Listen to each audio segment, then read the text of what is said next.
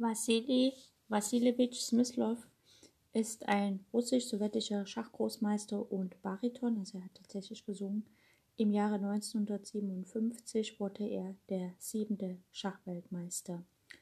Er wurde am 24. März 1921 in Moskau, Sowjetrussland, geboren und mit 89 Jahren verstarb er am 27. März 2010 in Moskau.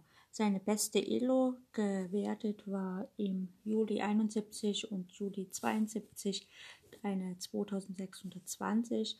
Allerdings, wenn man zurückrechnet, also die äh, zurückgerechnete Elo vor der äh, Elo-Einführung war eine 2800. Er war zwei Jahre Schachweltmeister, also von 1957 bis 1958. Er trug den Titel Großmeister im Schach und Smyslov, der seit 1940 zur Spitze des sowjetischen Schachs gehörte, beteiligte sich in den Jahren 1948 bis 1997 an 15 von 17 Weltmeisterschaftszyklen der FIDE, also der Schach Weltschachorganisation.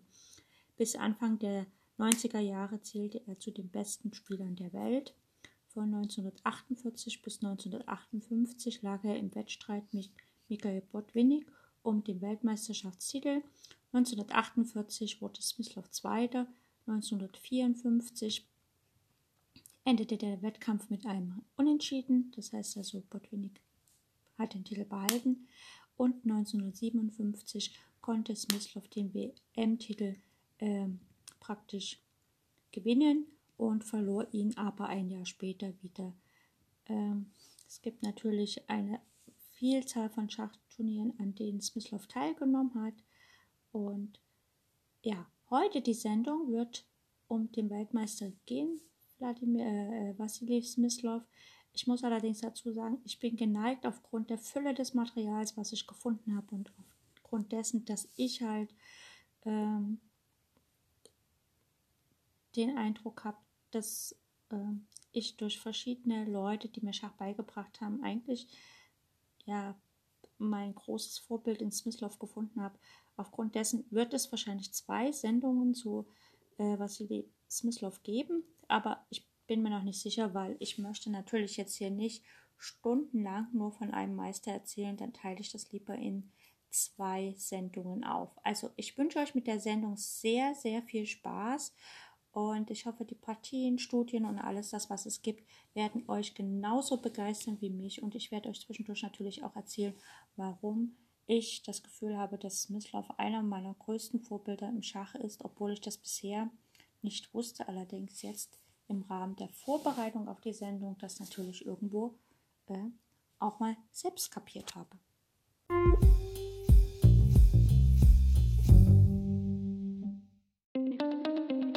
Herzlich willkommen auf meinem Podcast Schachradio bzw. Schach on Air. Ich freue mich sehr, dass ihr wieder eingeschaltet habt und wünsche euch ganz viel Spaß mit der heutigen Folge.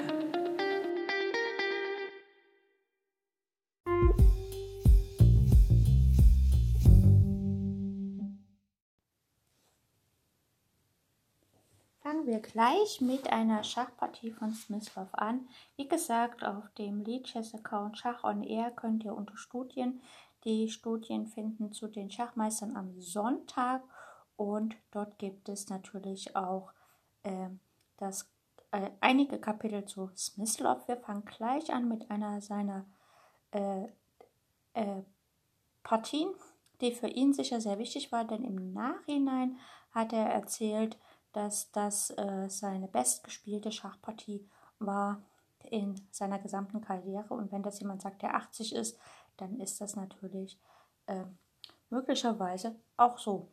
Also hier spielt Vasily Smyslov, also hier spielt äh, Ger Gerasimov gegen Vasily Smyslov, der damals noch recht jung war. Äh, ich habe jetzt hier das Jahr gar nicht notiert. Ist auch egal, wir fangen gleich an. D4, also Smyslov hat schwarz.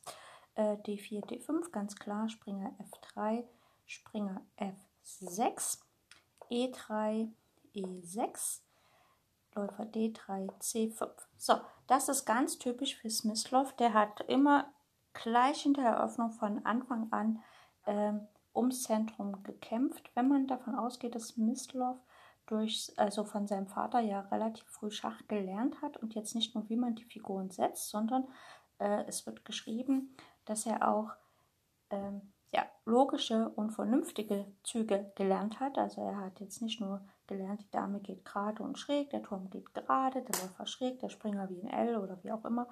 Ähm, und der Bauer kann dies und jenes, der König darf auch Rochade machen, sondern er hat auch sinnvolle Züge erlernt. Sein Vater selber hat ja bei Chicorin gelernt und diese ganze Generation damals, also praktisch den Aufbau der russischen Schachschule von Chicorin miterlebt.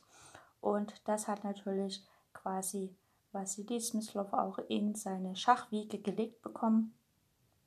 Und eines der typischen Merkmale der russischen Schachschule ist es, dass man halt äh, von Anfang an ums Zentrum kämpft. Einerseits das Zentrum mit Figuren angreift und das andererseits natürlich das Zentrum aktiv bekämpft. Hier in der Eröffnungsphase mit C5 äh, befragt Schwarz direkt das Zentrum. Also er legt gleich los und attackiert das Zentrum.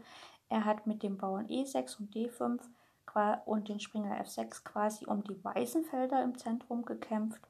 Und jetzt bereits im vierten Zug ist es einfach Zeit, auch die schwarzen Felder dem Weißen streitig zu machen, denn der Weiße hat ja mit dem Bauern E3 und D4 und den Springer F3 quasi die schwarzen Felder im Zentrum okkupiert und mit Läufer D3, das ist ja der vierte Zug von Weiß, hat natürlich Weiß aktiv auch ein weißes Feld im Zentrum in Beschlag genommen, nämlich das, also versucht zumindest das äh, Feld E4 sozusagen auch ein bisschen dem Schwarzen streitig zu machen. Und Schwarz setzt halt hier sehr aktiv fort mit C5 und befragt quasi den Weißen, was willst du denn jetzt mit deinen schwarzen Feldern machen?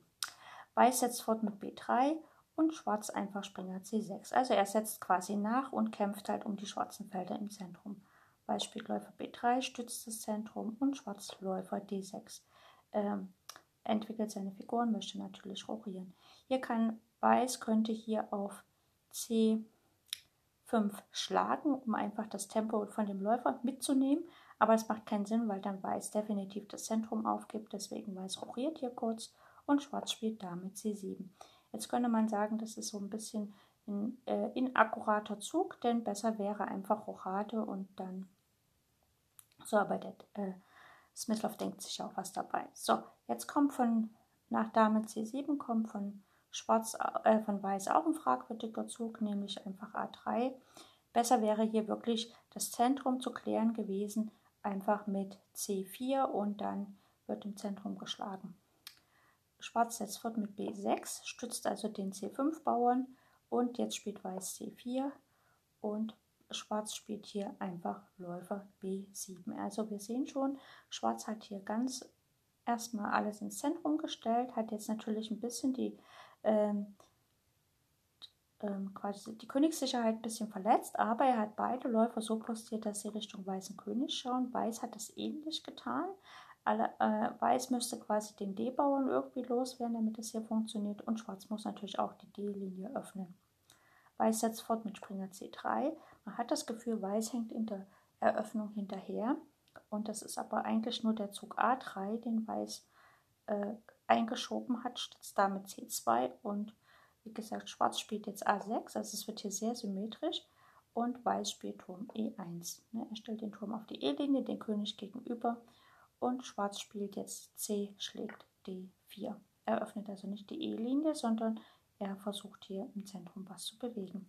E schlägt D4, also Weiß versucht die E-Linie zu öffnen und Schwarz rochiert erstmal, hat er hier keine Eile. Was natürlich jetzt auffällig ist, wenn Schwarz auf der C-Linie schlägt mit dem Bauern, dann hat Weiß sozusagen sogenannte hängende Bauer, gegen die kann man ja recht gut spielen. Weiß spielt Springer A4 und Schwarz setzt fort mit Läufer F4. Jetzt ist so ein bisschen, musste das sein oder nicht, oder so, wir werden gleich sehen.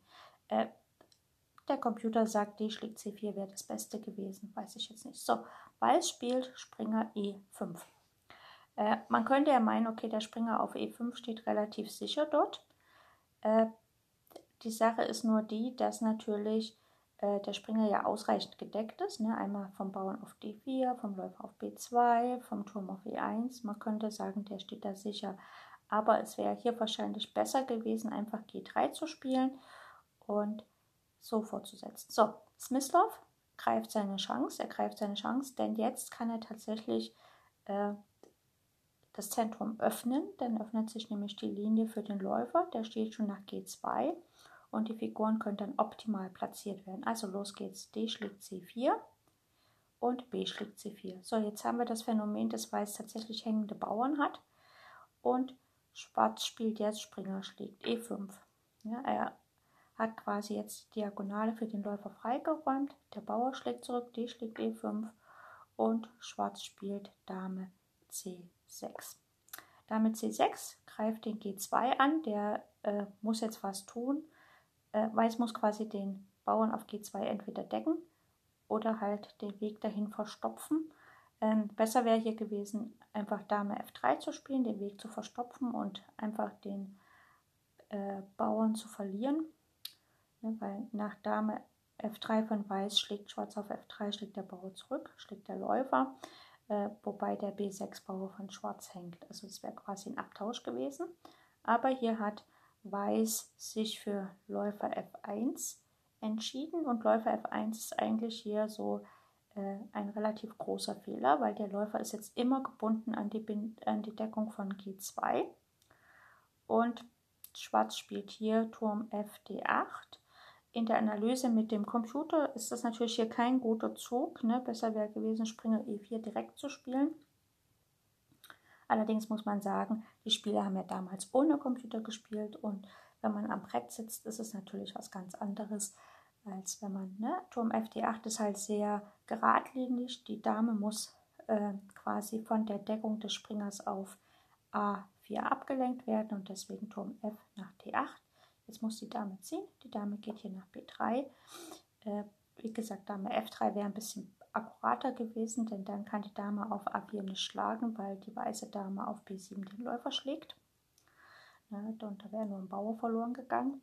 Aber ähm, wie gesagt, Weiß hat Dame B3 gespielt und jetzt kommt erstmal von Schwarz Springer G4.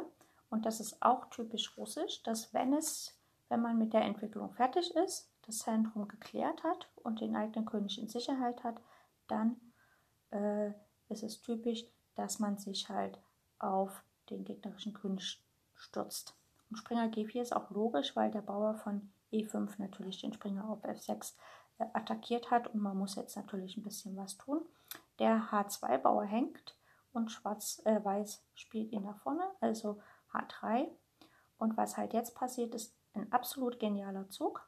Und zwar spielt Schwarz Turm D3. Also der Turm, der auf der D-Linie ist, der kommt jetzt ins Spiel.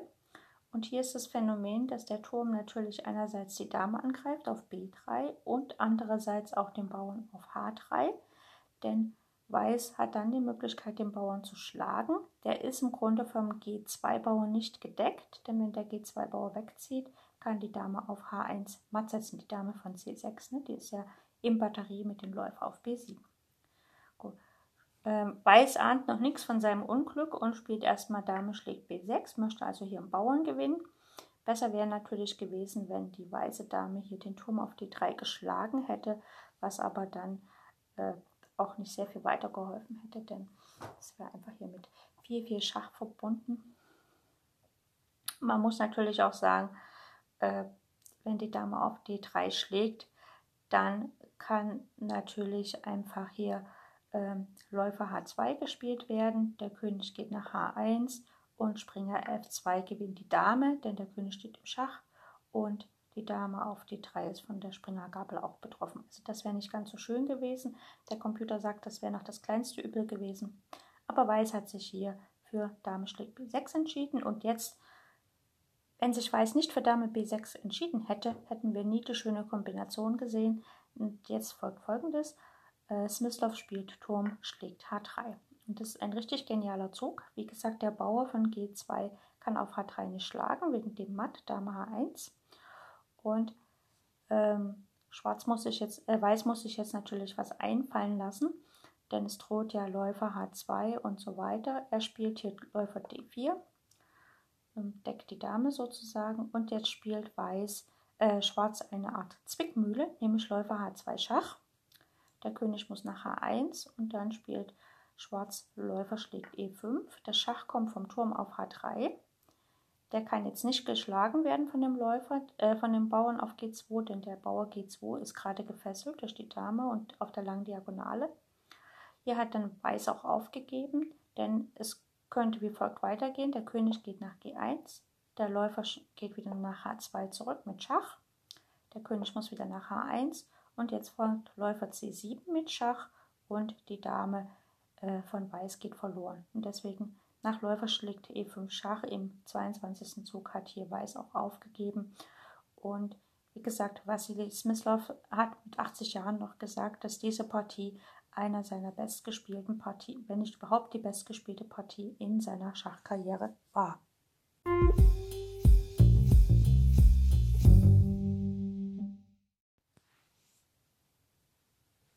Schauen wir, wei schauen wir weiter im Leben von Smyslov und zwar schauen wir uns so ein bisschen das Kapitel Weltmeistertitel von Wassili Smyslov an. Und zwar durch den dritten Platz in seinem ersten internationalen Turnier in Groningen 1946 hinter Botwinnik und Max Oewe hatte Smyslov die Teilnahmeberechtigung errungen für das Weltmeisterschaftsturnier, äh, das die FIDE 1948 um den nach dem Tode von Alexander Aljaschin vakanten Weltmeistertitel veranstaltet. In dem in fünf Durchgängen zu je fünf Runden in Den Haag und Moskau ausgetragenen Turnier wird Smyslov Zweiter von fünf Spielern hinter dem neuen Weltmeister Mikhail Botvinnik. Als Teilnehmer dieses Fünf-Wettkampfes war er für das Kandidatenturnier ein Jahr später in Budapest qualifiziert, wo er Dritter hinter den beiden Turniersiegern Isaac Boleslavski und David Bronstein wurde. Eine Partie gegen David Bronstein äh, äh, schauen wir uns später nochmal an. Damit war Mislav wiederum qualifiziert für das folgende Kandidatenturnier 1953 in Neuhausen und Zürich, welches er mit einem deutlichen Zwei-Punkte-Vorsprung gewann. Also da hat er sich dann endlich ähm, quasi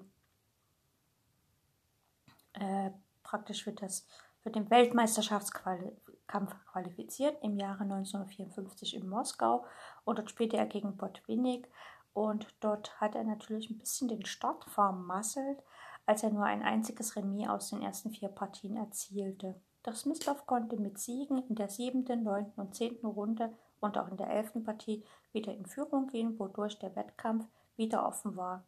Obwohl es Botwinnik noch zwei weitere Mal gelang, wieder selbst in Führung zu gehen, konnte Smyslov den Wettkampf schließlich mit 12 zu 12 bei lediglich zehn Remis-Partien gestalten, was Botwinnik gleichwohl die Titelverteidiger äh, Titelverteidigung sicherte. Also es, ja, es ist heute immer noch so, wenn der äh, Weltmeister, also wenn die WM Remis endet, dann behält der Titelträger den Titel. Das Kandidatenturnier drei Jahre später, also 1956 in Amsterdam, konnte Smyslov erneut gewinnen. Als er drei Runden vor Schluss noch punktgleich mit Keres an der Spitze lag, konnte Smyslov mit einem Sieg gegen Bronstein, einem Remis gegen Boris und einem Sieg gegen Pilnik einen klaren Vorsprung von anderthalb Punkten sichern. Im folgenden Wettkampf mit Botwinnik im Frühjahr 1957 zeigte sich Smyslov gut vorbereitet. Nach Smyslovs Sieg in der ersten Partie konnte Botwinnik zwar mit Siegen in der vierten und fünften Partie in Führung gehen, doch den weiteren Verlauf konnte Smyslov klar für sich gestalten. Er gewann mit sechs Siegen und drei Niederlagen und 13 Remis-Partien und war damit der neue und siebente Schachweltmeister. Smyslov hält sein Spiel in diesem Match für gleichmäßiger und harmonischer und führt dies auf seine Eröffnungsvorbereitung und die Analyse der sich ergebenden Mittelspielstellungen zurück. Aus wichtigen Grund seines Erfolgs erachtet er allerdings auch sein Verständnis der Endspielphase und macht auf seinen Gewinn mit Schwarz in einem Leichtfiguren-Endspiel in der 17. Partie aufmerksam. Nach den damaligen Regeln der FIDE war ein entthronter Weltmeister zu einem Revanchekampf berechtigt. Im Wettkampf im Frühjahr 1958, also ein Jahr später in Moskau, konnte Botwinnik durch den Gewinn der ersten drei Partien, wie schon zu Beginn des Wettkampfes vier Jahre zuvor, sofort mit dreieinhalb zu anderthalb in Führung gehen und gab seinen Vorsprung im weiteren Verlauf dieses WM-Kampfes nicht mehr ab. Smyslov verlor dieses Match mit fünf Siegen, sieben Verlusten und elf Remis Als Grund seiner Niederlage erkennt Smyslov die gründliche Vorbereitung und die große Erfahrung seines Gegners an, weist aber auch darauf hin, während des Matches durch eine Grippeerkrankung beeinträchtigt gewesen zu sein, welche gegen Ende der Veranstaltung bei ihm zu einer Lungenentzündung geführt habe. Insgesamt haben beide Spieler, also Smyslov und Botwinnik, rund 100 Partien gegeneinander ausgetragen.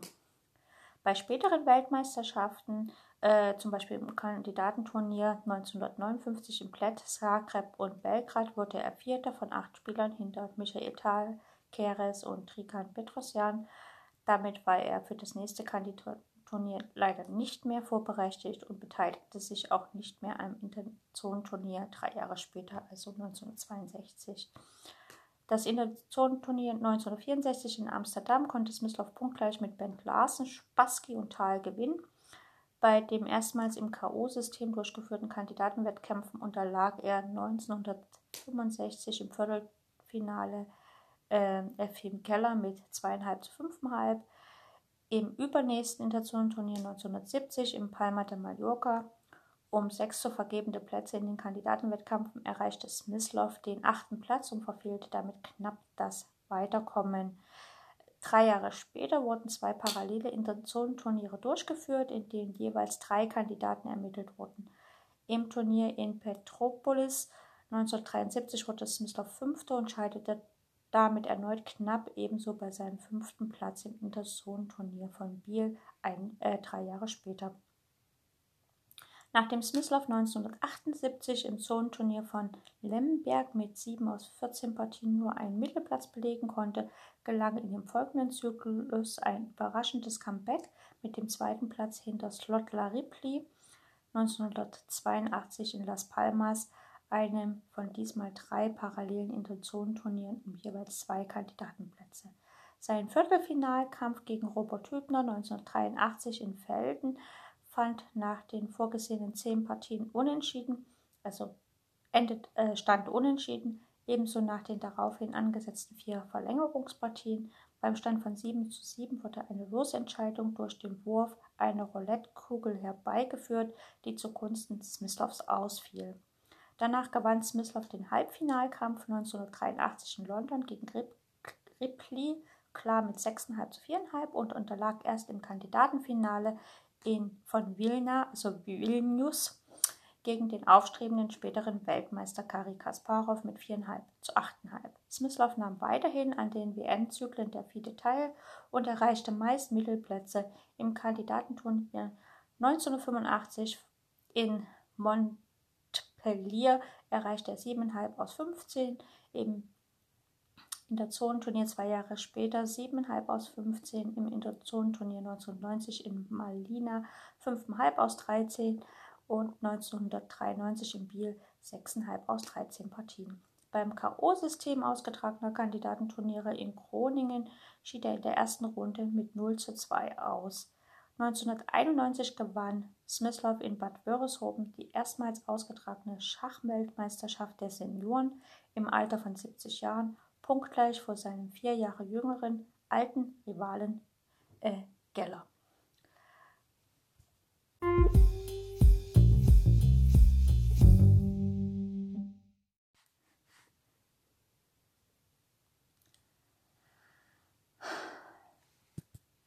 Schauen wir uns eine Partie von äh, Vassili Smyslov gegen David Bronstein an. Es ist so ein bisschen eine seltene Partie, nicht ganz leicht zu finden. Ich danke einem äh, treuen Zuhörer, dass er mir sie geschickt hat. Also los geht's hier mit D4, D5, also Damengambit, äh, C4, C6. Da haben wir die slawische Verteidigung, äh, ganz klassisch Springer C3. Wir sehen also hier wieder der Kampf erstmal ums Zentrum. Und wie gesagt, nachdem der weiße Bauer D4 quasi die schwarzen Felder im Zentrum kontrolliert, äh, startet jetzt Weiß natürlich, dass er die weißen Bau äh, Felder im Zentrum kontrolliert. Schwarz hält dagegen mit Springer F6, E3, Läufer F5, ganz klassisch. Ähm, genau, es gibt ja noch dieses ganz klassische Damen-Gambit mit E6, dann wird auf D5 einmal getauscht und wenn dann Läufer F5 kommt, ist es natürlich ein Fehler, weil Dame B3 immer irgendwie einen Bauern gewinnt. Äh, Weiß spielt hier C schlägt D5 und C schlägt D5 und wie gesagt Dame B3 weil hier einer der Bauern natürlich hängt. Äh, ne, denn man kann ja hier auf die 5, also ja, das ähm, ist das Klassische, wenn der Läufer nach F5 kommt, dann wird klassisch Dame B3 irgendwann mal ins Feld gerückt kommen, denn die schwarze Dame kann jetzt nicht beide Bauern gleichzeitig decken, das funktioniert nicht. So, deswegen spielt hier Schwarz Läufer C8, das ist quasi ein Tempoverlust für Schwarz. Und das gehört auch zur russischen Schachschule, also zumindest habe ich das, äh, ähm, wenn ich Training hatte in Deutschland mit äh, Trainern, die, also mit deutschen Trainern, dann hatte ich nie diese Betonung auf Tempoverlust oder Tempogewinn in der Eröffnung erlebt, wie wenn ich von Trainern aus, sagen wir mal, aus Russland oder aus diesen Sowjetstaaten ähm, Training hatte. Also ich habe immer, also von deutschen Trainern habe ich diese Betonung auf Zentrum, auf Tempoverlust in der Eröffnung, auf ganz klare Eröffnungsregeln habe ich nie so erlebt wie bei Russen. Und äh, Smyslov kommt ja durch seinen Vater halt aus dieser russischen Schachschulentradition und man sieht halt mit Dame B3 hat er ganz klar hier das Tempo mitgenommen, denn Schwarz hat ja Läufer C8 gespielt. So, jetzt hat nämlich Weiß schon mal Eröffnungsvorteil mit Springer F3, ist ganz klar, er ne, hat schon drei Figuren im Spiel, während Schwarz halt nur eine im Spiel hat. Schwarz setzt fort mit E6, möchte natürlich den Läufer entwickeln, Läufer D3 und Springer C6. So, Weiß ist soweit, er kann rochieren, macht er auch und Schwarz muss erstmal Läufer E7 spielen und Weiß Läufer D2. So, Weiß hat alle Figuren im Spiel, kann die Türme noch in, auf die Ziellinie stellen und spielt aktiv los, während Schwarz jetzt erst rochiert. Weiß Turm AC1 ist ganz klar, die Türme kommen auf die D-Linie und Schwarz spielt Dame B6.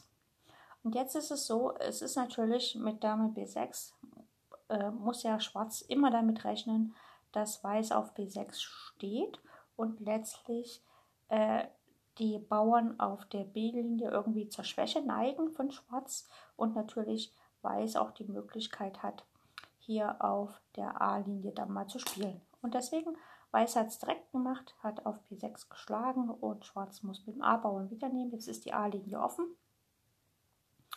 Und man kann natürlich sagen, okay, der A2-Bauer wird schwach, aber wie gesagt, der A2-Bauer kann nach A3 gehen und ist dann sofort gedeckt. Und auch das habe ich von russischen äh, Schachspielern gelernt, dass wenn wir etwas attackieren, wir brauchen ja Zeit, um etwas zu attackieren.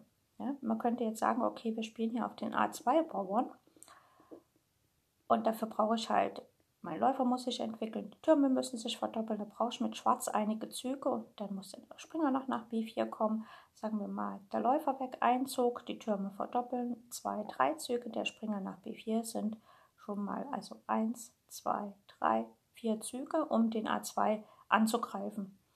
Zur Verteidigung braucht Weiß lediglich den Zug A3 machen. Das ist ein Zug. Das heißt, Schwarz verschwendet drei Züge, um den Bauer anzugreifen und dieser Bauer verteidigt sich mit einem Zug. Ja, das ist so die russische Schachmentalität. Deswegen muss sich Smyslov hier erstmal nicht äh, um den A-Bauern kümmern, sondern er kann H3 spielen. Im Grunde genommen führt er hier einen mehrstufigen Plan durch, wodurch die Stellung geöffnet und die Leichtfiguren optimale Felder bekommen. Und Schwarz muss sich natürlich eine sichere und solide Verteidigung aufbauen. Der H3 dient natürlich, dass man halt die Figuren umgruppieren kann und natürlich hier kein schwarzer Springer auf G4 auftaucht.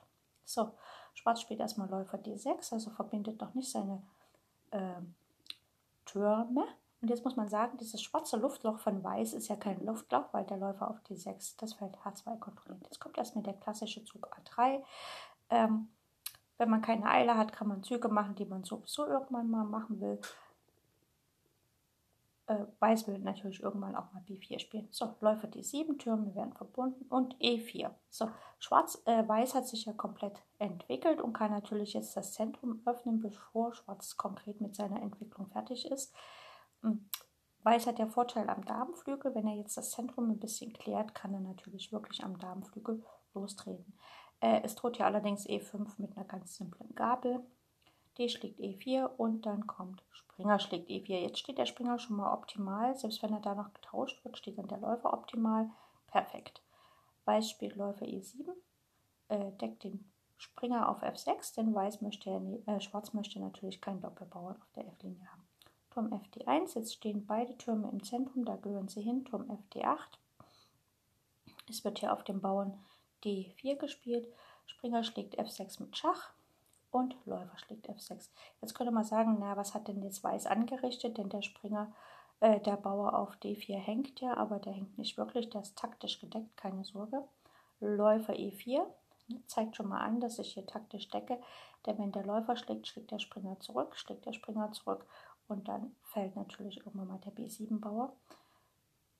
Schwarz spielt erstmal Läufer e8, ne, kommt noch mit noch weiteren Figuren gegen den Bauern los und da hat natürlich Weiß Zeitläufer C3 zu spielen. Jetzt ist der Bauer auf D4 ausreichend gedeckt. Man könnte sagen, der Bauer ist ein isolierter Bauer, aber noch hat sich äh, strategisch gesehen keine Figur vor dem Bauern gesetzt, die den Bauern blocken könnte. Das heißt, der Bauer hat halt auch die Kraft, nach vorne zu gehen. Ähm, und hier hat Schwarz ein bisschen daneben gegriffen und das ist eigentlich so der einzige Fehler, den man halt so ein bisschen ausmachen könnte, er, also na, daneben gegriffen ist zu viel gesagt, er hat Läufer E7 gespielt.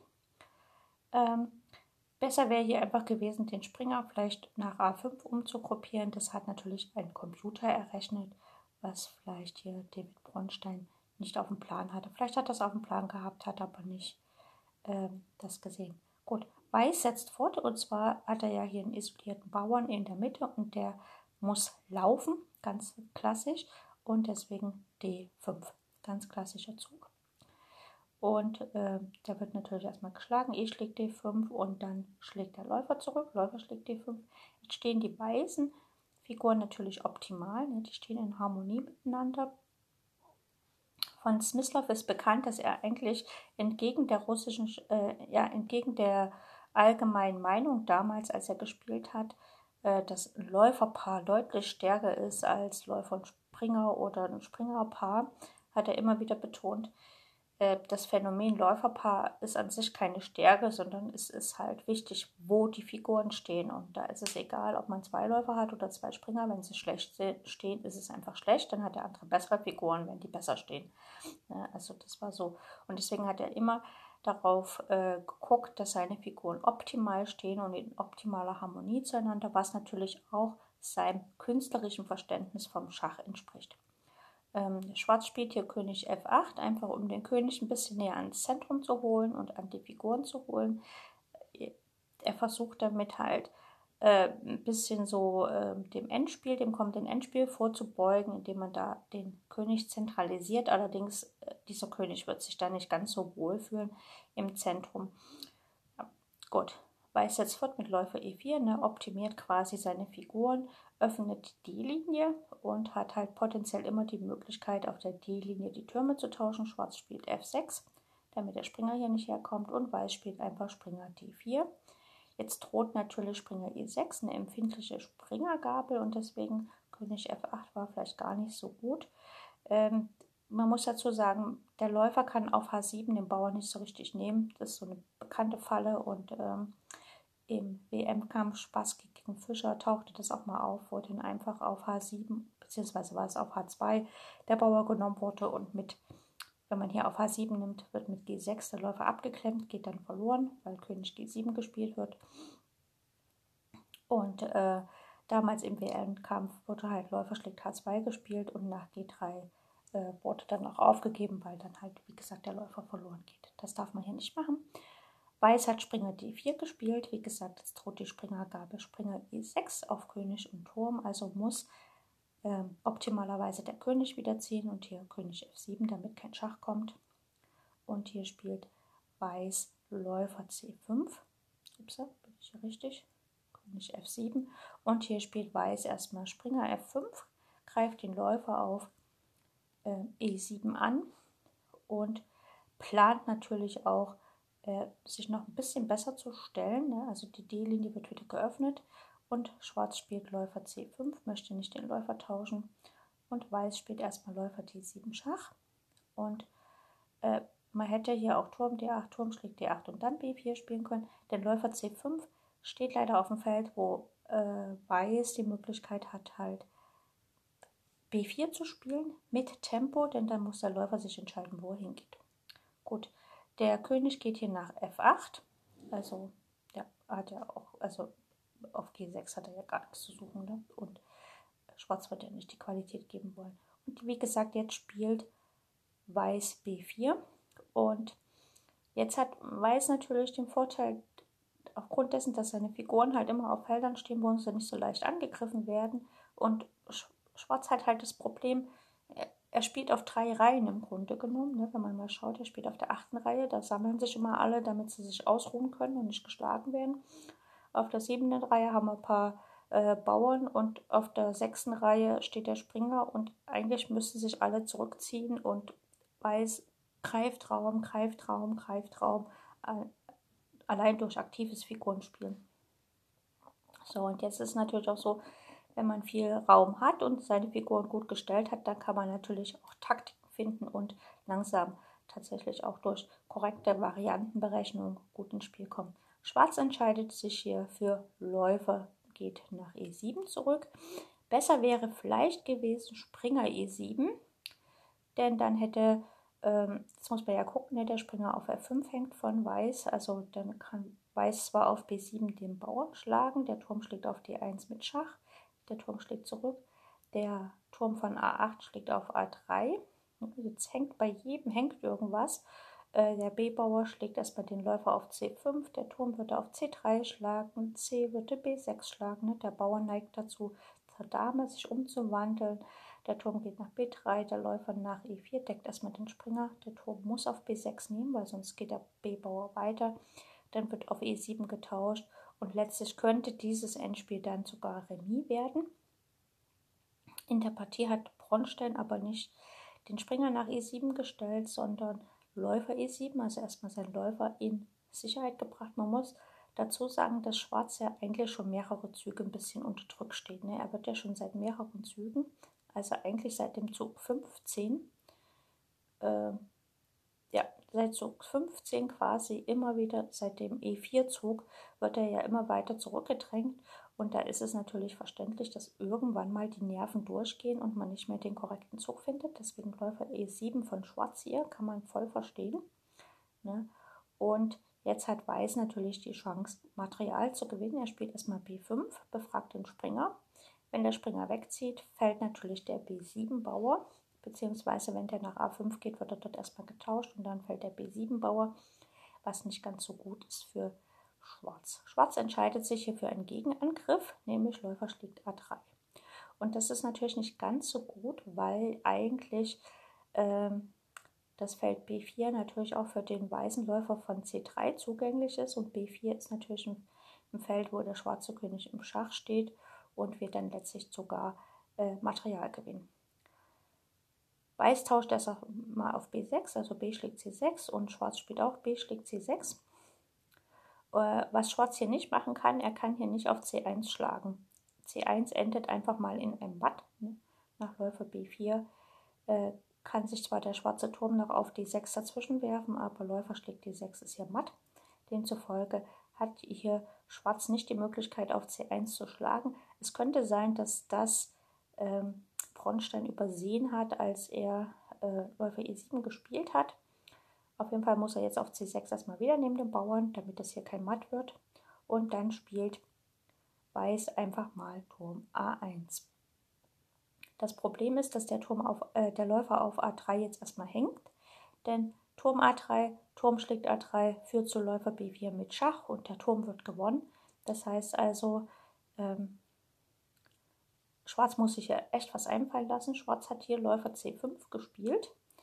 Ähm, einfach um ein bisschen da, äh, ja, nicht unbedingt Material zu verlieren. Weiß hat erstmal auf A8 den Turm genommen, der Turm wird geschlagen auf A8 und dann folgt Läufer F3. Also Weiß hat ja jetzt eine Figur mehr, hat keine Eile, also eine Figur für zwei Bauern. Und jetzt führt er halt souverän die Partie zu Ende. Ich versuche das mal ein bisschen kurz zu machen. Also, Schwarz spielt Turm A3, greift quasi den Läufer an auf C3 und ähm,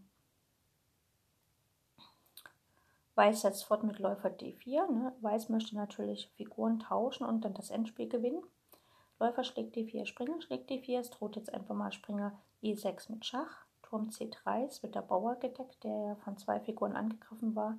Springer E6 Schach. und der König geht nach E7. Und jetzt spielt äh, Weiß erstmal Springer schlägt G7, also er nimmt den Bauern noch mit. Jetzt hat er quasi eine Figur gegen einen Bauern. Läufer nach G6, ne, verhindert, dass der Springer wieder nach F5 weggeht. Und jetzt spielt Weiß erstmal Turm E1 mit Schach, denn dann kann er ja den Springer in alle Ruhe wegsetzen. König D7 und hier spielt Smyslov erstmal Läufer G4 Schach. Der Bauer kann nicht nach F5, da fällt er und deswegen König C7. Smyslov spielt F4, ne, bringt die Bauern, die Bauernmehrheit in Bewegung und versucht natürlich auch den Läufer da ein bisschen abzudrängen. Und wieder ergreift Raum. Äh, Schwarz spielt Läufer D3, er kann ja nicht einfach seine Figuren irgendwie da nicht mitspielen lassen und Weiß spielt Springer E8. Schach gewinnt quasi noch einen Bauern, nämlich den F6-Bauern und damit steht Weiß klar auf Gewinn. König D8, nach König D8 wird erstmal der F6-Bauer genommen. Schwarz versucht es noch mit B5, ne, versucht halt mit den Bauern zu laufen und nach Springer E4 gibt Schwarz dann doch auf, weil es macht einfach keinen Sinn mehr, denn äh, Weiß wird ja nicht einfach die Bauern durchlaufen lassen und letztlich kann dann äh, der F-Bauer von Schwarz natürlich auch laufen, denn jetzt muss er erstmal der, der Turm ziehen und dann, je nachdem, wo er hingeht, ne, da kann er zum Beispiel gar nicht nach C4 gehen wegen äh, dem Springerzug, der droht nämlich schon mal matt und dann geht der Turm verloren. Das geht also gar nicht. Ja, also wenn jetzt Schwarz Turm C4 spielt, dann kommt einfach äh, Springer D6, es droht matt auf, auf E8 mit dem Turm, ne? also Turm E8 ist ja matt. Äh, ist es matt? Nee, ist noch nicht matt, aber ne, so aber der Turm hängt halt und das ist nicht ganz so angenehm. Ne? Und genau, die Partie ist eigentlich relativ unbekannt und es ist eine typisch gespielte Partie für Smyslov. Ne? Also er hat immer versucht, äh, Zentrum zu erobern, nachdem er das hatte und seine Entwicklung abgeschlossen hat, sein König sicher war, hat er halt geschickt eine Linie geöffnet. Das war halt schon mal die eine Schwäche und dann hat er noch eine zweite Schwäche erschaffen, hat Schwarz immer mehr zurückgedrängt, hat quasi Raum erobert und dann durch geschickte Abtauschoperationen, die relativ einfach aussahen, aber halt äh, nicht so einfach waren, hat er halt äh, quasi den, den Gegner in einem Mittelspiel ohne Damen, was relativ einfach aussah, aber dann doch scharf wurde, hat er dann Material gewonnen. Also eine fantastische Partie. Ich muss mal meinem Zuhörern sehr danken, der sie mir geschickt hat und wir machen gleich weiter.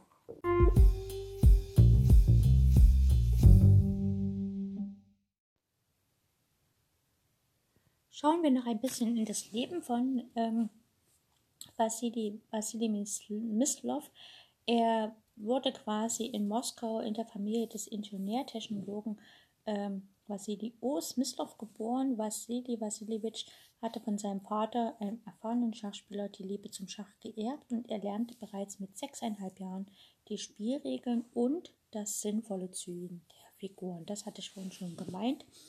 Als 14-Jähriger, also nachdem er wie gesagt acht Jahre Schach spielte, begann Smyslov an Qualifikationsturnieren teilzunehmen und überwand dabei rasch die anfänglichen Schwierigkeiten des offiziellen Turnierschachspiels. Und äh, wie gesagt, im Jahr der Schulentlassung errang Smyslov in der Unionsmeisterschaft für Schüler den ersten Platz und beteiligte sich am Unionsturnier der Schachspieler erster Klasse in Gorki. Man muss sagen, in Russland war es ja früher so, dass die Spieler keine Elo hatten, sondern Leistungsklassen. Und Klasse 3, 2, 1, da hat er sich ja hochgearbeitet. Ähm, waren schon sehr äh, starke Spieler und Spieler der Leistungsklasse 1 haben dann Spieler, äh, später bei, äh, es gab es ja auch in der DDR, Leistungsklasse 1, 2, 3, 4 und äh, Spieler der Leistungsklasse 1 waren eigentlich dann immer so, als dann die deutsche Wertzahl eingeführt wurde, bei der äh, nach der Wiedervereinigung von Ostdeutschland und Westdeutschland, ähm, hat man ja quasi das äh, Schachbewertungssystem geändert. Dann haben die Ostdeutschen eher sich zu den Westdeutschen angeschlossen und aus den Leistungsklassen wurden deutsche Wertzahlen. Und man kann sagen, Leistungsklasse 1 war immer so 1900, 2000, 2100, so in diesem Bereich ging das von der DWZ.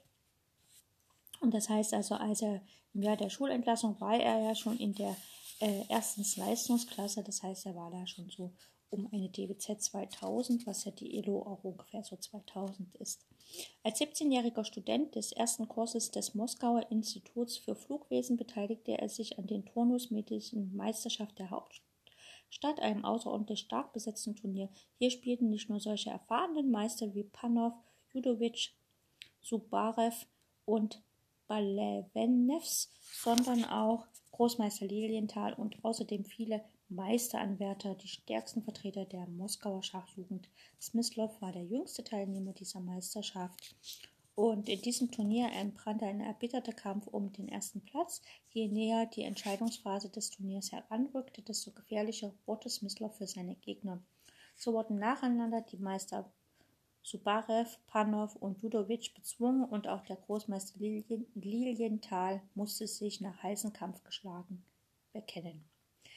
An der Spitze lag indessen Meister Belavenetz, mit dem Smyslov Remis gespielt hatte, und vor der letzten Runde hatten Balavenetz 12 und Smyslov sowie Lilienthal die äh, 11,5 Punkte. Die entscheidenden Ereignisse aber gestalteten sich für Smyslov günstig denn ähm, Bella Venetz und Lilienthal spielten Remis, während Smyslov im energischen Spiel als Schwarzer gegen Slonim einen Sieg errungen hatte.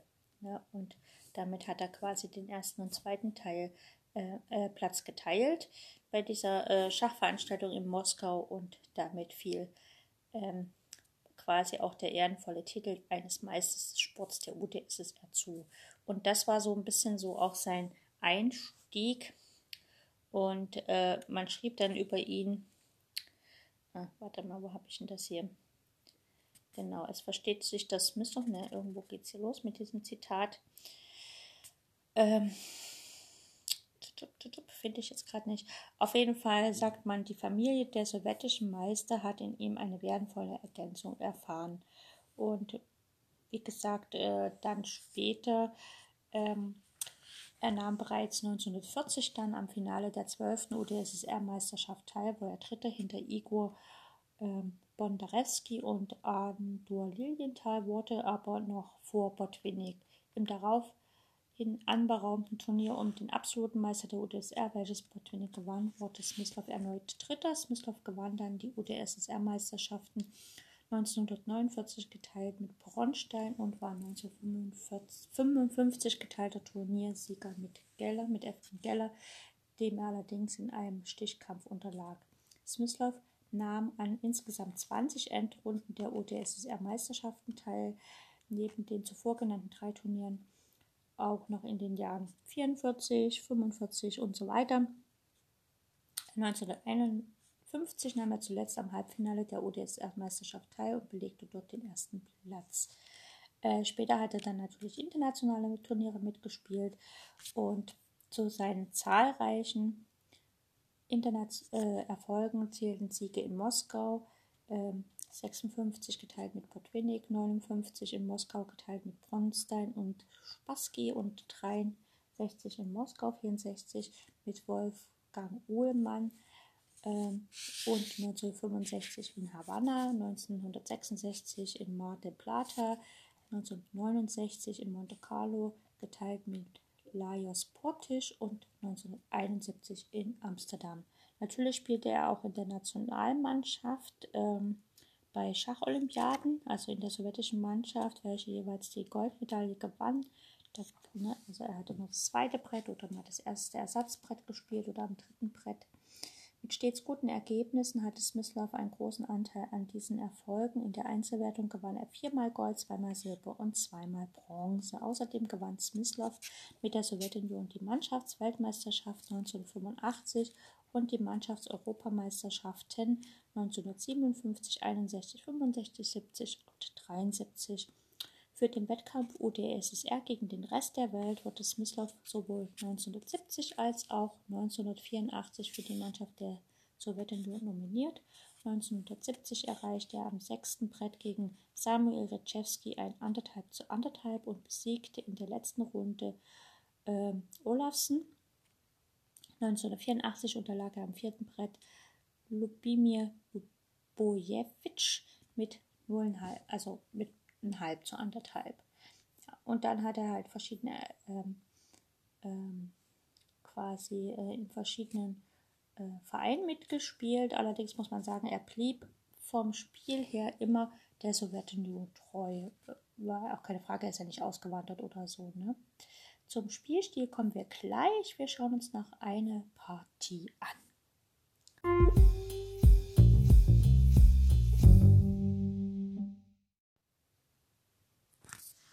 In der Turnierlandschaft gibt es natürlich nicht nur Turniere um Weltmeisterschaften, Europameisterschaften, Mannschaftsmeisterschaften und so weiter, sondern es gibt auch ganz witzige Veranstaltungen, wo man zum Beispiel junge Schachspielerinnen gegen äh, Veteranen äh, spielen lässt. Und da gibt es eine Partie, da hat ähm, Vasily Smyslov ähm, gegen Sofia Polka gespielt.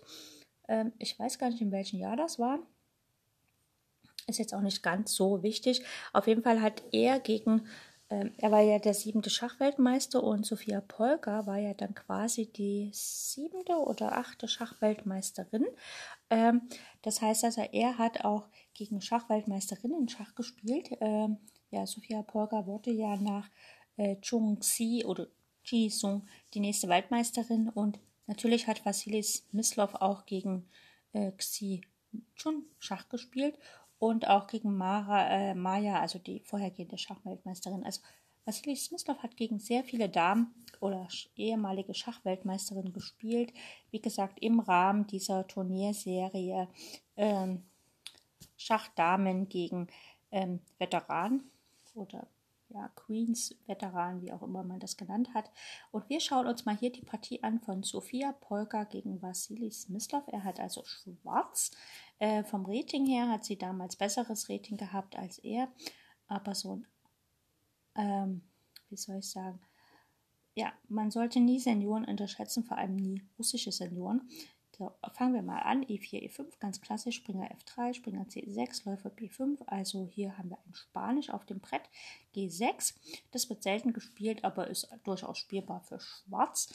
Äh, die Idee ist dahinter, dass man halt einfach mit Figuren das Zentrum stützt und langsam dann natürlich äh, auch Vorteil erlangt. Weiß jetzt fort mit C3.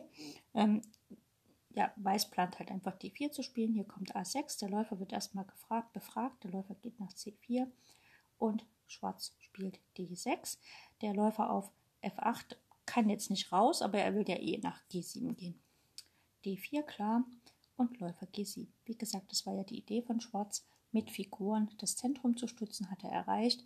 Jetzt muss nur noch der Springer wegziehen, dann kann Schwarz schon rochieren. Weiß macht natürlich gleich die Rochade und Schwarz spielt erstmal Dame E7.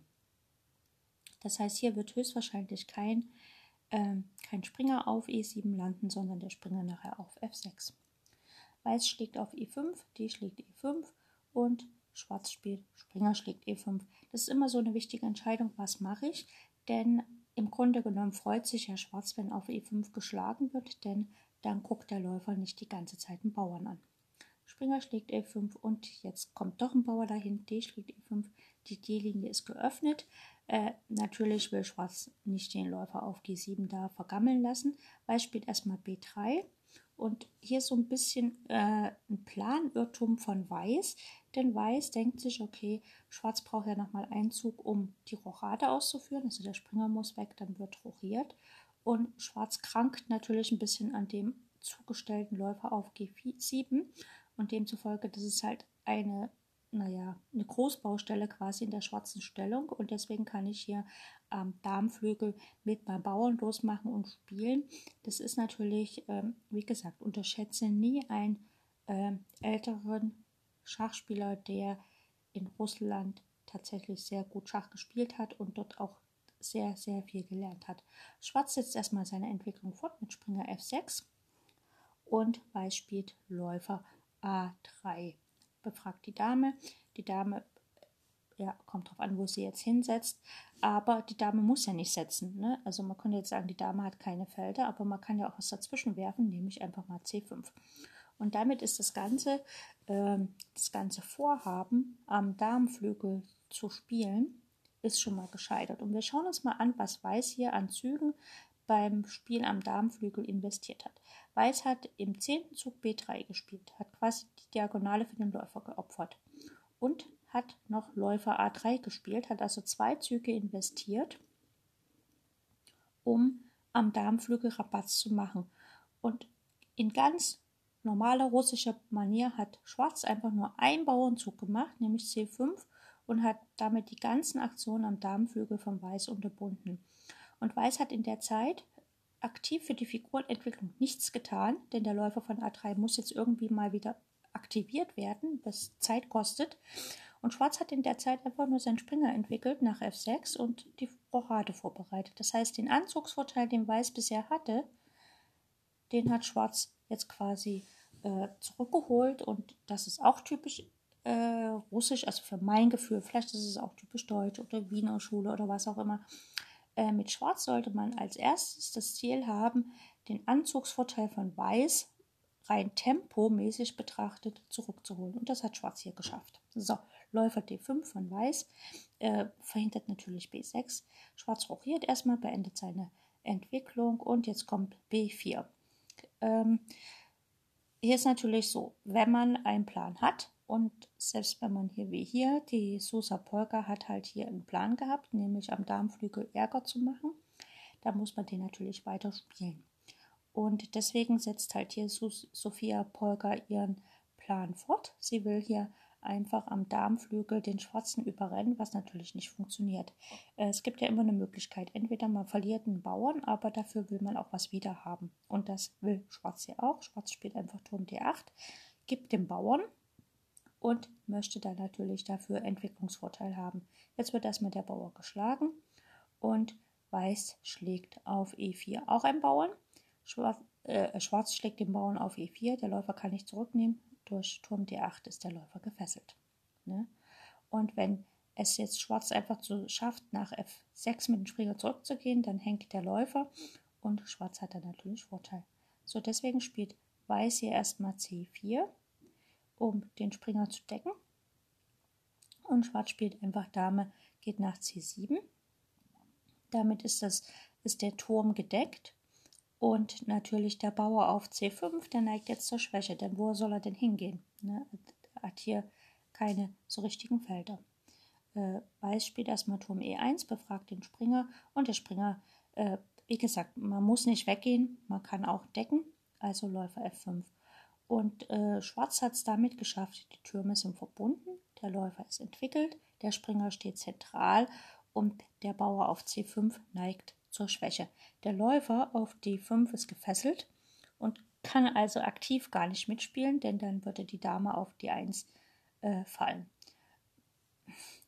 Als Schachspieler muss man manchmal äh, die Fähigkeit nutzen, dass man sich Fehler eingesteht. Und das ist natürlich, wenn man sehr ehrgeizig ist, was ja Sophia Polka auch war im Schach, denn alle Polka-Schwestern waren sehr ehrgeizig, äh, wollte sie sich natürlich nicht unbedingt den Fehler eingestehen und hier einen Rückzug antreten. Er hätte es ja machen können mit Springer D2 und dann Springer schlägt auf C5 den Bauern, dann Läufer schlägt C5, die Dame schlägt auf C5, Springer E4 und dann wird auf E4 getauscht.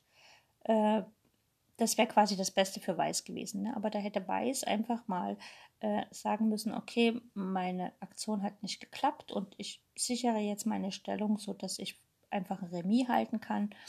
Und ich gucke halt, dass ich meine Figuren noch aktiviere und gehe einfach in ein Endspiel über. Aber wie gesagt, äh, manchmal schafft man das als Schachspieler nicht. Man, man merkt nicht diesen Übergang von.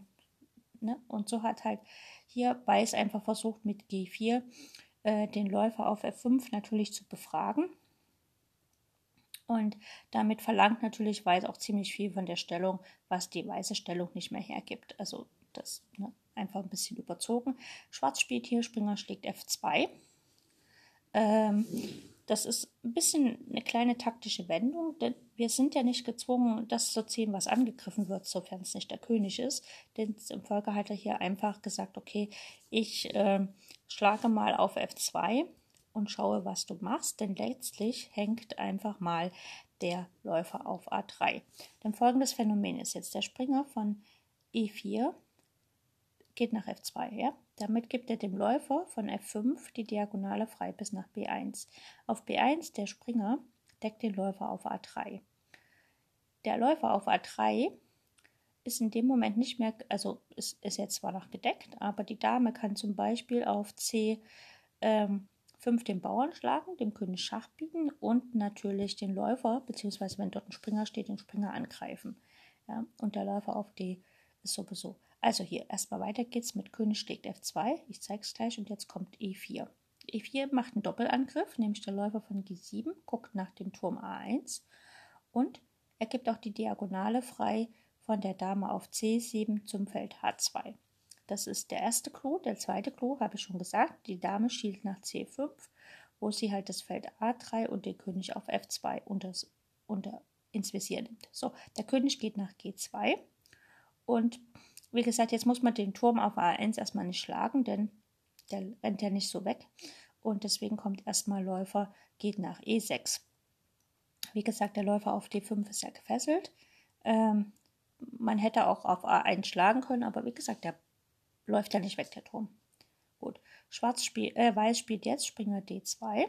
Und wie gesagt, das Phänomen ist, die Dame kann immer noch auf C5 schlagen. Läufer schlägt D5, C schlägt D5 und jetzt kommt Turm schlägt D5. So, jetzt hat das Schwarz erstmal Material gewonnen. Und äh, Weiß spielt jetzt Dame E2, möchte natürlich den Bauern zurückgewinnen. Und jetzt kommt erstmal Läufer A schlägt A1 und der Turm muss A auf A1 wieder nehmen. Hat also Schwarz noch die Qualität gewonnen. Und wenn wir mal durchzählen, hat Weiß vier Bauern und Schwarz hat sechs. Also zwei Bauern mehr und die Qualität mehr. Das ist äh, für die eine Figur, das ist schon mal ganz gut. Ähm, Schwarz spielt Turm E8, ne, sichert den Bauern. Und äh, Weiß spielt Springer nach C4. So, die Aufgabe von Schwarz ist es jetzt eigentlich, auf der D-Linie die Türme zu verdoppeln. Deswegen spielt er erstmal Turm D3. Und wie gesagt, Turm D3 zielt zu dem Feld A3 und die Dame hat ja immer noch Dame C5. So, äh, Weiß spielt Turm B1. Es wäre vielleicht Turm E1 ein bisschen besser gewesen, um aktiver mitzuspielen.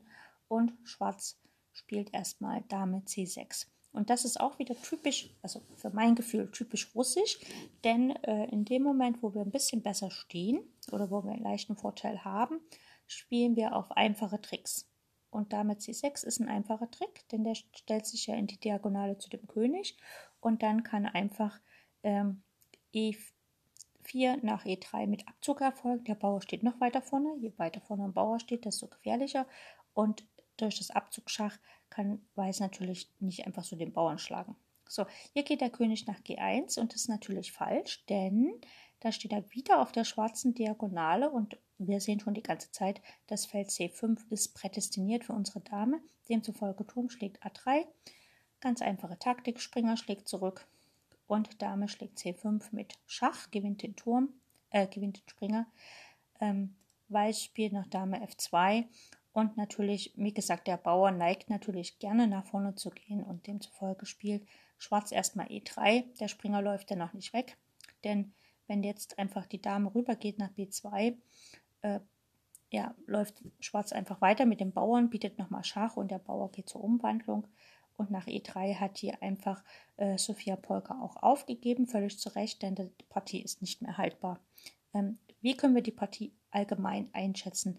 Weiß wollte zu viel. Weiß hat hier nicht den Rückwärtsgang eintreten können, also hat hier quasi nicht äh, nach ihren äh, Versuchen am Darmflügel eingesehen, dass es keinen Sinn macht. Also man könnte hier den Zug G4 als definitiven größten Fehler in der Partie bezeichnen wobei dieser Fehler eigentlich nur ein Fehler ist, der daraus resultiert, dass Weiß halt was versucht hat, was nicht geklappt hat. Und dann hat es Weiß nicht geschafft, den Rückwärtsgang anzutreten und zu sagen, okay, klappt nicht, äh, begnüge ich mich mit einem einfachen Endspiel, was höchstwahrscheinlich Remis ist, sondern ich will nach mehr, ich will pushen, pushen, pushen, pushen, pushen. Und ähm, ja, Weiß hat einfach so seine taktischen Möglichkeiten überschätzt, was natürlich hier schief ging und wie gesagt, unterschätze nie einen starken russischen Spieler, egal wie alt er ist, ob jung, äh, sag ich mal, mittleres Alter und oder halt älterer Spieler. Ähm. Die russische Schachschule, die legt in, in, ihrer, in ihrer Ausbildung solche Grundlagen, die sind auch im hohen Alter noch einfach vorhanden. Und äh, wie gesagt, die, die Strategie von, also für mein Gefühl, das, was ich von russischen Spielern bisher gelernt habe und auch von russischen Trainern und aus der russischen Schachschule mitbekommen habe, ist halt eine ganz einfache Strategie. Wenn du Schwarz hast, versuche in der Eröffnung das Zentrum zu besetzen, die Figuren zu entwickeln, deinen König äh, sicherzustellen und dann kämpfe erstmal darum, dass du rein tempimäßig das Tempo von Weiß gewinnst. Dann ist die Stellung ausgeglichen und ab dann kannst du weiterspielen, weil ab dann spielst du um zwei Ergebnisse, nämlich um Remis und um Sieg. Versuche nie nur ein Ergebnis anzustreben. Also versuche nie eine Partie nur Remis zu spielen, dann verlierst du die garantiert, sondern versuche immer auf zwei Ergebnisse zu spielen, Remis oder Gewinn. Wenn du Schwarz hast, versuche erstmal die Partie auszugleichen, also praktisch den Tempovorteil, den Anzugsvorteil von Weiß wieder wegzumachen. Hast du das erreicht, kannst du mit Schwarz auf Gewinn spielen. Und wie gesagt, das Zentrum ist wichtig. Das Zentrum nicht nur mit Bauern besetzen, sondern auch mit Figuren attackieren. Und in dem Moment, wo du äh, Vorteil hast, sei es positionell oder halt statisch im Sinne von materiellen Vorteil, äh, spiele weiter mit einfachen Tricks. Beschäftige immer deinen Gegner. Dein Gegner darf nie Gegenspiel erhalten. Dein Gegner darf nie irgendwelche äh, Züge ausführen, mit denen du nicht gerechnet hast. Und nie, nie, nie, nie, nie, nie hilft dein Gegner. Also äh, veranlasse den Gegner immer dazu, dass er selber denken muss. Also mach keine forcierten ähm, Abtauschmanöver, die den Gegner nur auf gute Ideen bringen, sondern bringt den Gegner dazu, ständig selbst zu denken. Wir Menschen haben ein, ein Kontingent an äh, Entscheidungen, die wir pro Tag treffen können. Wenn wir über dieses Limit der Entscheidungsfällungen herauskommen am Tag, dann wird unser Geist müde und es fällt uns immer schwerer, gute Entscheidungen zu treffen.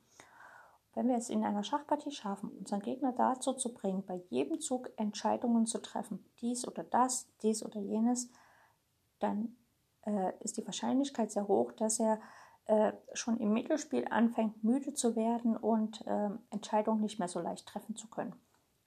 Wenn wir aber hingegen Eröffnung spielen oder Varianten spielen, wo eins nach dem anderen folgt, ach Schach und er kann nur dorthin und dahin und da, da, da, da, da, da muss der Gegner keine Entscheidung treffen, weil manchmal sind ja die Züge relativ klar und dann ermüdet er auch nicht. Deswegen immer so spielen, also auch wenn wir leichten Vorteil haben, immer so spielen, dass unser Gegner Entscheidungen treffen muss. Und je mehr in Zeitnotphase kommt, desto besser ist es natürlich, weil eine Entscheidung unter Zeitdruck zu treffen ist natürlich schwieriger als eine Entscheidung ganz entspannt zu treffen. So, das sind so allgemein die Tipps und wir schauen mal noch ein bisschen weiter im Leben von Vasily Smyslov.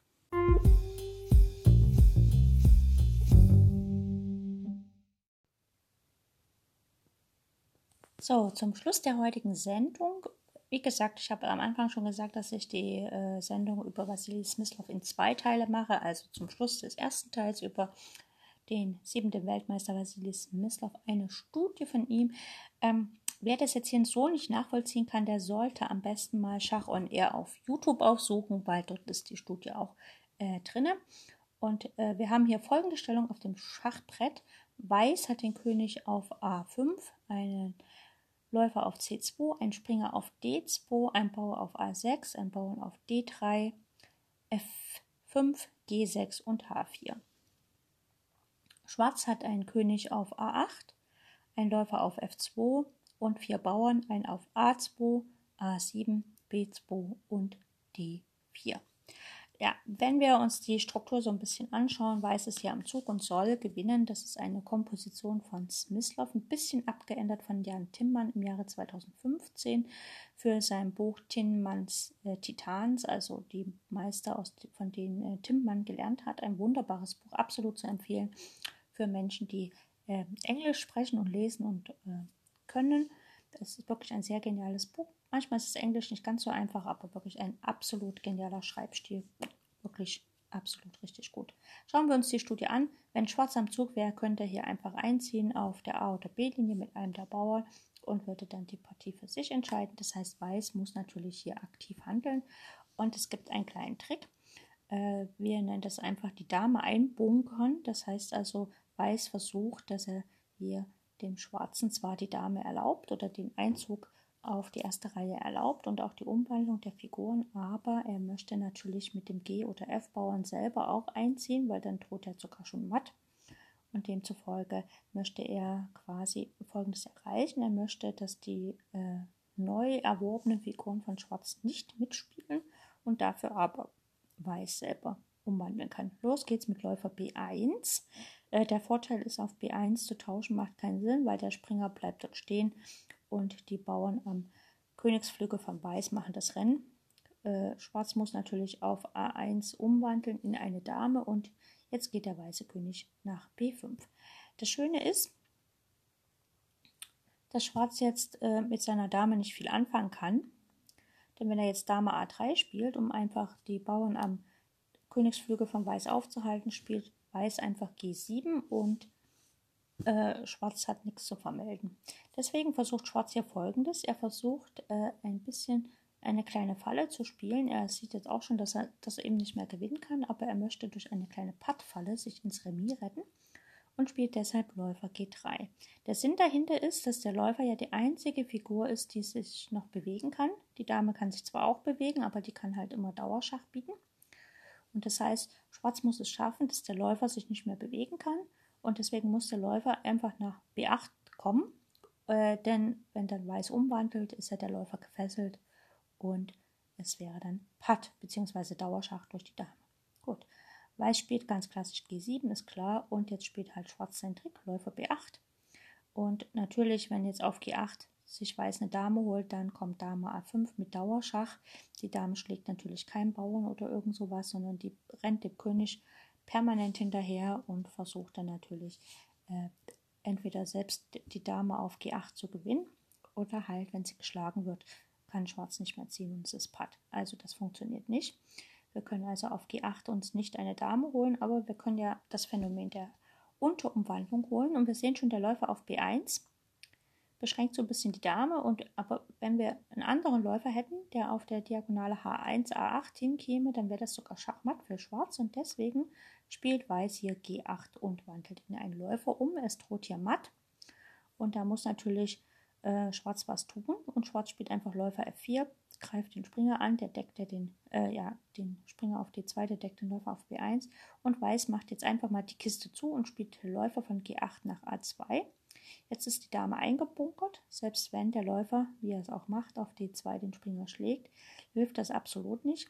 Jetzt muss Weiß dafür sorgen, dass der König, der schwarze König, nicht aus seinem Karton rauskommt, aus seiner Kiste und spielt deswegen König C6. Schwarz versucht natürlich wegzulaufen mit König B8 und Weiß spielt König D7. So, der schwarze König kommt nicht aus seiner Ecke und die schwarze Dame kommt nicht aus der Ecke. Und es gibt nur noch den aktiven Läufer von Schwarz, der Läufer auf D2. Und Weiß hat natürlich zwei Bauern und schafft es dann auch mit den beiden Bauern äh, umzuwandeln, denn der F-Bauer kann nicht mehr gehalten werden und damit wird Weiß auch gewinnen. Eine sehr, sehr hübsche Studie von Smyslov. Ähm, ich weiß gar nicht, äh, aus welchem Jahr die war. Ach doch, aus dem Jahre 1936. Da war Smyslov noch relativ jung, nämlich 15 Jahre alt.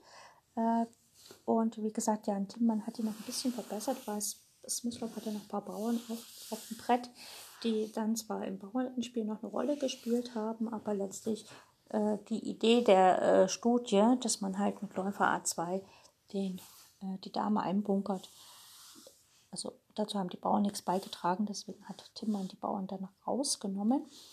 Genau, und ähm, Smyslov hat dann viele Jahre, als er selber Turniere spielte, um die, also die ganzen Kandidatenturniere und die ganzen WM-Zyklen mitspielte, bei den russischen Meisterschaften und so weiter, hat er kaum Studien verfasst, hat dann allerdings im hohen Alter angefangen, halt wirklich auch äh, Schachbücher zu schreiben und hat dort dann auch wieder vermehrt Endspielstudien gemacht. Äh, natürlich dann im hohen Alter von, äh, schauen wir mal, was die Wikipedia dazu sagt, denn äh, da ist ja wirklich ein Aus ausführlicher Artikel äh, über Spielstil und so, da kommen wir aber in der nächsten Sendung dazu. Und zwar hat halt äh, Smyslov, wie gesagt, auch äh, Studien veröffentlicht und äh, genau, ähm, wie gesagt, seit 1936, also die Studie, die ich gerade vorgestellt habe, war halt sozusagen mehr oder weniger die erste und äh, hat er halt auch vereinzelt Studien publiziert und ähm, zu dem Dreizüger kommen wir halt äh, später. Und äh, das Faszinierende ist halt, dass er 1957 von der FIDE zum internationalen Schiedsrichter für Schachkomposition äh, ernannt wurde. Und in seinen letzten zehn Lebensjahren hatte er dann verstärkt mit Endspielstudien publiziert oder beschäftigt, wobei er wegen seiner geringen Sehkraft faktisch blind komponierte. 48 seiner Studien gab er mit 80 Jahren in einem Büchlein heraus. Darin bemerkte er, abgesehen vom ästhetischen Genuss hilft die Studienkomposition zweifellos bei der Entwicklung und Vervollkommnung im Endspiel. Ja, und er war auch Sänger, also er, hat, äh, er war ein ausgebildeter Opersänger und hat halt auch am Moskauer Bolschoi-Theater an Gesangswettbewerben teilgenommen. Und ja, wie gesagt, er hat auch Schallplatten und CDs und so äh, äh, mit Operarien und klassischen Romanzen aufgenommen. Und bis zu seinem 80. Lebensjahr gab er ab und an Konzerte und zum 50. Geburtstag von Karpov hat er zum Beispiel auch im Mai 2001 im Bolschoi-Theater in Moskau für ihn gesungen. Äh, äh, er ernannte Enrico Caruso als sein musikalisches Vorbild. Äh, natürlich hat er auch einige äh, Verdienste gehabt. Zum Beispiel hat er den Lenin-Orden in der Sowjetunion bekommen und natürlich seine rückgerechnete Elozahl betrug 2800. Er hat eine Witwe, Nadesha, Nadeshda Andrejewna äh, Smyslova, äh, hinterlassen. Die ist allerdings im gleichen Jahr verstorben wie er. Und sein Stiefsohn, der ebenfalls Schachspieler war und der an der U20-Weltmeisterschaft 1957 in Toronto teilnahm und dort den vierten Platz belegte, nahm sich, natürlich, nahm sich leider nach seiner Rückkehr und zwischen den beiden WM-Kämpfen das Leben. Das ist das war sehr schade. Ja. Und ähm, genau, es gibt natürlich auch äh, in der Literatur oder im Film, also Odyssee im Weltraum 2001, das ist so ein Film, äh, da äh, spielt er quasi die, also da wird eine Figur des russischen Astronomen Andrei Smyslov nach ihm benannt. Dann gibt es verschiedene Werke von ihm. Ähm, darauf kann ich aber ähm, ähm, Gena Susonko hat Smyslov on the Couch äh, geschrieben. Das ist halt ein sehr, sehr äh, witziges Buch, wo so auch ein bisschen so die Philosophie von Smyslov äh, ähm, quasi auf ta aufs Tablett genommen wird. Sehr interessant. Ähm, ich schaue mal, ob ich dann für die nächste Sendung, also für Teil 2, noch ein bisschen was dazu finde. Allerdings möchte ich den heutigen Teil nicht zu lang werden lassen und danke euch fürs Einschalten und freue mich, wenn ihr dann wieder einschaltet für Teil 2 nächste Woche noch einmal zu Wassili Wassiljewitsch Smyslov, unserem siebenten Schachweltmeister.